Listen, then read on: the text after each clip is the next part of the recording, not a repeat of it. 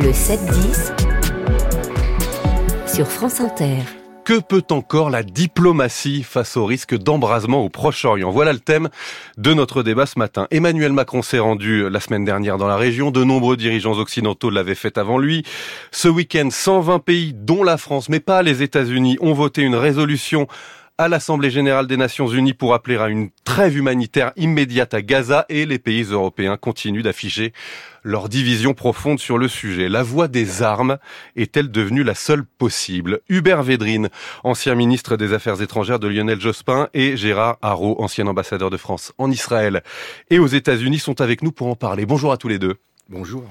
Bonjour. Je commence donc par cette question simple à laquelle je vous demande de, répondre, si vous le voulez bien, en quelques mots. On apportera évidemment de la, de la nuance et de la complexité ensuite. D'après vous, Hubert Védrine, la diplomatie peut-elle encore quelque chose? Bah, La diplomatie peut toujours faire quelque chose. Euh, mais là, c'est son action est marginale pour le moment. Là, on est dans le moment des armes. Elle peut retrouver un rôle central a un changement de politique. La diplomatie exprime une politique. Donc tant qu'il n'y a pas eu un changement véritable des acteurs, hmm. la diplomatie va travailler sur l'humanitaire, sur des choses d'annexe, non négligeables, mais c'est pas le cœur.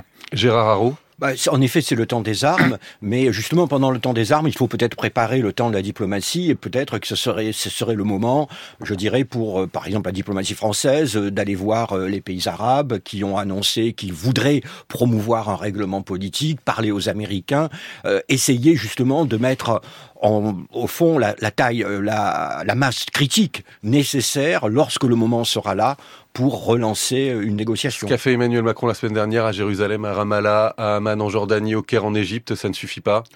C'était un, c'était un premier pas. Il fallait, il fallait le faire. Il fallait rappeler notamment l'option des, des, deux États. Maintenant, c'est le moment de l'ingénierie diplomatique. C'est le moment de parler discrètement euh, euh avec les pays euh, qui sont concernés pour voir ce qu'ils sont prêts euh, à faire. Alors qui? Qui peut être écouté aujourd'hui? Qui peut avoir de l'influence sur le gouvernement israélien d'un côté? Et, le Hamas de l'autre Hubert Védrine L'ingénierie diplomatique dont parle Gérard Haro, il faut se rappeler qu'il y a eu un processus de paix lancé qu'un immense courage, il y a longtemps, Rabin, Arafat, etc., et qu'il a été saboté méthodiquement, puis abandonné cyniquement par les Arabes et par les Européens, par l'acheter, et les Américains ont fait le contraire de ce qui valait depuis longtemps. Donc si on veut revenir à l'ingénierie diplomatique, je suis d'accord, il faut la préparer, hmm. il faut qu'il y ait vraiment un changement, et que l'idée d'un processus qui était complètement abandonné par les uns et les autres depuis donc 20 ans revienne au centre. Alors, Alors là, on peut se dire, qui peut faire quoi? Voilà, je vous repose cette question. Qui a encore l'influence Je ne serais pas étonné que ce soit des Israéliens isolés au début, mais très courageux, comme c'est souvent le cas, qui disent on peut pas, même si on arrive à neutraliser la branche armée du Hamas ou le Hamas, qu'est-ce qu'on fait après? Je ne serais pas étonné que ça vienne d'eux. À ce moment-là, il faut qu'il y ait une synergie entre toutes les initiatives et eux. Mais y compris Biden, qui pour la première fois depuis très longtemps a reparlé d'un processus vers un État palestinien. Donc la diplomatie, elle est pas, euh, elle, peut pas être dans le vide. Hein. Justement, cette euh, euh, solution à deux États, avec donc in fine la création d'un État palestinien, on, on, peut avoir tendance à se dire que dans ces circonstances, qui est le temps des armes, vous l'avez dit Hubert Védrine, elle est illusoire. Il faut continuer à la défendre, Gérard Haro? Vous avez même s'il y a une chance sur 100 de réussir, de réussir, il faut, il faut quand même tenter.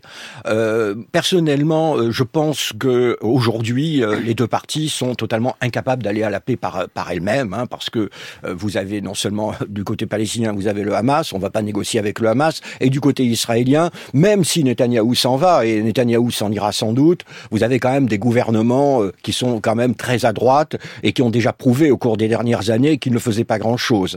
Donc je pense que c'est plutôt, d'abord, il faudrait travailler dans l'environnement. Euh, que peuvent faire, que peuvent apporter les pays arabes en termes du côté palestinien et du côté euh, israélien, euh, les Américains, les Européens. Qu'est-ce que, comment pouvons-nous convaincre les deux parties, les modérer au sein des deux, des deux, des deux blocs?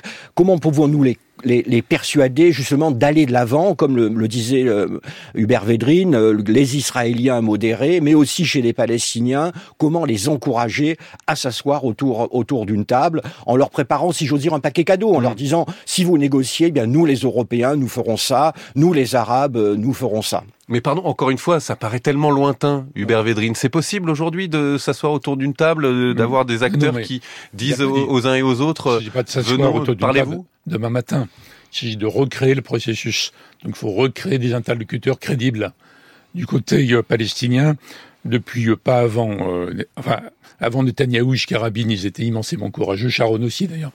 Mais après, ils ont tout fait pour qu'il n'y ait pas d'interlocuteur crédible, pour le recréer. Peut-être en sortant des gens de prison, je ne sais pas, un interlocuteur.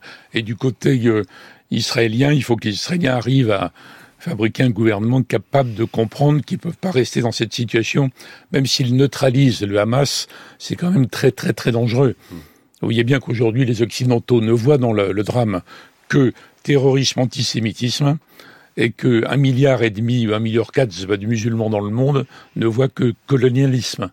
Donc c'est trop dangereux pour les Israéliens à long terme. Donc même si aujourd'hui ça paraît extravagant, enfin irréaliste, utopique. Je crois qu'il faut absolument travailler sur cette idée. Je suis d'accord avec Gérard Harou, il faut préparer ce que les interlocuteurs de part qu'on n'a pas aujourd'hui pourront travailler après. Donc quelle, est notre influence sur les deux côtés? Elle est limitée, mais on serait très coupable de ne pas tout mmh. faire. Alors il y a le long terme, voire le très long terme avec cette solution euh, politique et ce processus de paix qui est indispensable, en tout cas il est indispensable de, de maintenir cet horizon, c'est ce que vous nous dites. De relancer, de le relancer euh, pour trouver une solution qui ne soit pas euh, la voie des armes, ça on le comprend bien. Il y a aussi le court terme avec les appels à une trêve humanitaire. Je l'ai dit, euh, cette résolution de l'ONU votée par 120 pays à l'Assemblée générale ce week-end. Emmanuel Macron qui a formulé cette demande de trêve humanitaire également vendredi à Bruxelles. Il ne l'avait pas fait euh, à, Jérusalem. Est-ce que ces appels ont une chance d'être entendus, Gérard Haro? Alors moi d'abord, je, je, en dehors de, de, la question de la trêve humanitaire, moi je voudrais attirer l'attention sur la Cisjordanie. Parce que profitant au fond de l'occasion, tous les colons israéliens s'y livrent à des, à des violences sans fin aux dépens euh, des, des Palestiniens euh, qui peuvent conduire jusqu'à des, des, cas de nettoyage ethnique. Et si je le dis, ce n'est pas par seulement par, par émotion, c'est aussi que c'est une manière de rendre impossible la solution des deux États. Euh, si vous, euh, les colons, l'objectif de la colonisation israélienne en Cisjordanie, c'est justement de rendre impossible un compromis territorial. Et je pense que là, vous voyez, ça nous permet de nous dégager un petit peu de la problématique Hamas, etc. Là, il y a quelque chose de clair où la communauté internationale devrait être d'une fermeté d'une extrême fermeté mmh. contre Israël. Ce qui s'y passe est inacceptable en termes de droits de l'homme et de l'avenir du processus de paix.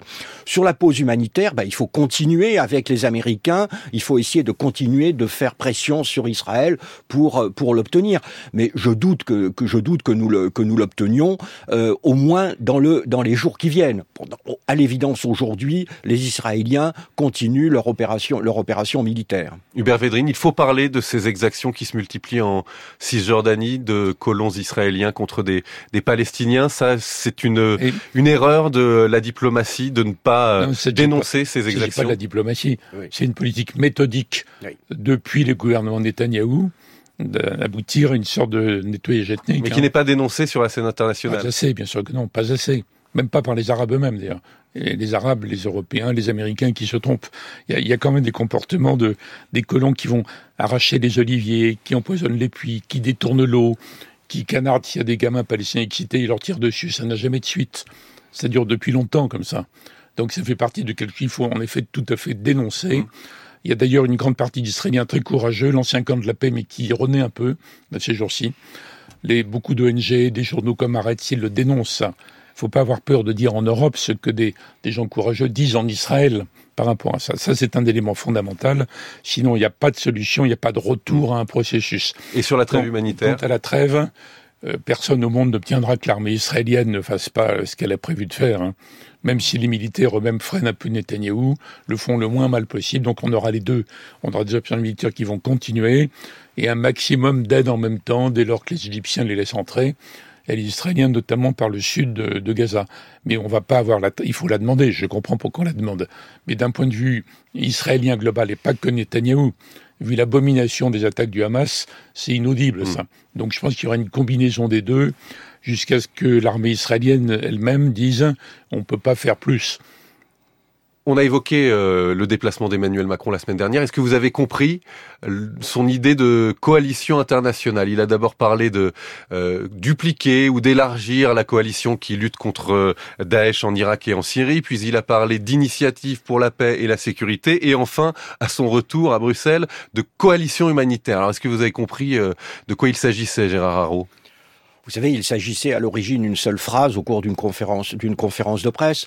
Euh, ensuite, euh, c'est comme ça qu'au fond, euh, la, la, politique étrangère, la française en tout cas, fonctionne. On lance une idée et puis ensuite on, on tâte le terrain avec les avec les alliés, avec les partenaires pour voir. Mais est-ce qu'on peut se permettre de tâter le terrain euh, sur un terrain justement aussi inflammable que le Proche-Orient? Là, je, je pense pas que ce soit que ça a été inflammable. Vous savez, au, au point où on en était. mais le, le président, donc maintenant, à, l'évidence, est entré dans, en je dirais, une phase de coordination avec nos principaux partenaires. Il réoriente son, euh, son initiative et il le réoriente vers l'humanitaire. Ça me semble être euh, assez logique. De nouveau, nous sommes dans une phase d'extrême intensité des combats. Euh, les Israéliens n'ont pas besoin des autres et d'ailleurs refuseront de toute façon toute aide venant de l'étranger. Et donc c'est sur l'humanitaire où peut-être on peut faire la différence. Sur l'action d'Emmanuel Macron, Hubert Védrine Moi j'ai compris l'idée comme étant une sorte d'équilibre, si je puis dire, par rapport au fait qu'il allait dire qu'il fallait relancer un processus de paix avec une solution et un État palestinien. C'est exactement ce que l'Israël de Netanyahu combat sans arrêt depuis au moins 15 ans. Donc pour équilibrer ça, il me semble qu'il a éprouvé le, la nécessité politique ou psychologique, comme on veut, de montrer qu'il était prêt à aller très très loin dans la solidarité active de la France. Bon, non.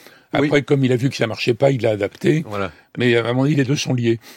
On entend euh, avec beaucoup de force parfois, euh, on parlait tout à l'heure de la reine Rania de Jordanie qui a dénoncé ce deux poids deux mesures, Erdogan, le président turc ce week-end. Est-ce que la voix des Occidentaux aujourd'hui est devenue inaudible euh, au Proche-Orient, en Afrique aussi? Est-ce que c'est finalement ce, ce, ce, conflit marque ce basculement-là, euh, l'isolement de l'Occident sur la scène internationale? Gérard Haro. Vous avez raison, parce qu'on peut faire de comme on peut ironiser quand même sur les Jordaniens qui ont réglé le cas des Palestiniens un coup de canon au cours de Septembre Noir ou de Monsieur Erdogan. Euh, on voit ce qu'il a fait en Arménie aux dépens du Nagorno-Karabakh, enfin en Azerbaïdjan, mais aux, dépens des Arméniens.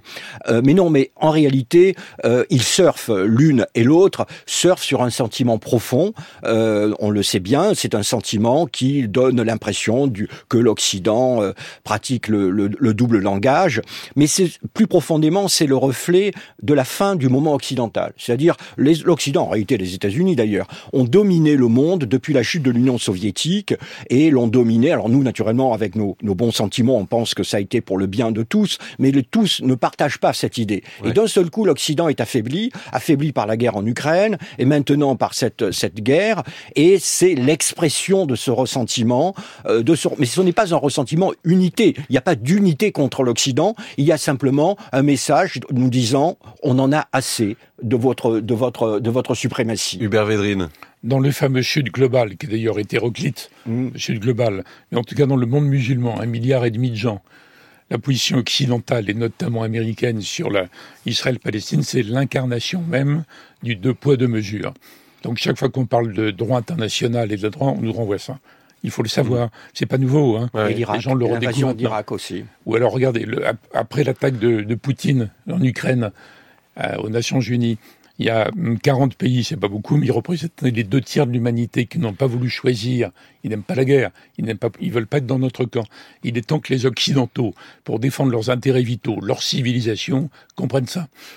Un dernier mot chacun, euh, 15 secondes, il nous reste très peu de temps. Sur l'Europe, on a encore vu ces divisions profondes ce week-end aux Nations Unies. 8 votes pour, 4 contre, 15 abstentions. C'est euh, aussi l'échec de l'Union Européenne, très rapidement, Gérard Haro. Moi, je pense que euh, on parle beaucoup d'Union européenne géopolitique. Je pense que l'Union européenne ne peut pas être géopolitique parce que les pays membres ont des visions extrêmement différentes de la politique. Nous nous retrouvons sur d'autres sujets comme le changement climatique et d'autres sujets très importants, mmh. mais pas la géopolitique. Hubert Védrine, sur l'Europe. Les Européens sont d'accord sur de grands principes, la démocratie, mais sur chaque crise en particulier, ils n'ont pas d'accord. D'ailleurs, c'est pas d'eux qu'on va attendre la, la relance vitale pour tout le monde, y compris en termes de justice pour le Palestinien, sécurité pour l'Israël, sécurité en Europe. C'est pas des, des Européens qu'on va l'attendre. Hein. Donc il faut travailler avec d'autres mmh. leviers. Hubert Védrine, ancien ministre des Affaires étrangères, Gérard Haro, ancien ambassadeur en Israël et aux États-Unis. Merci beaucoup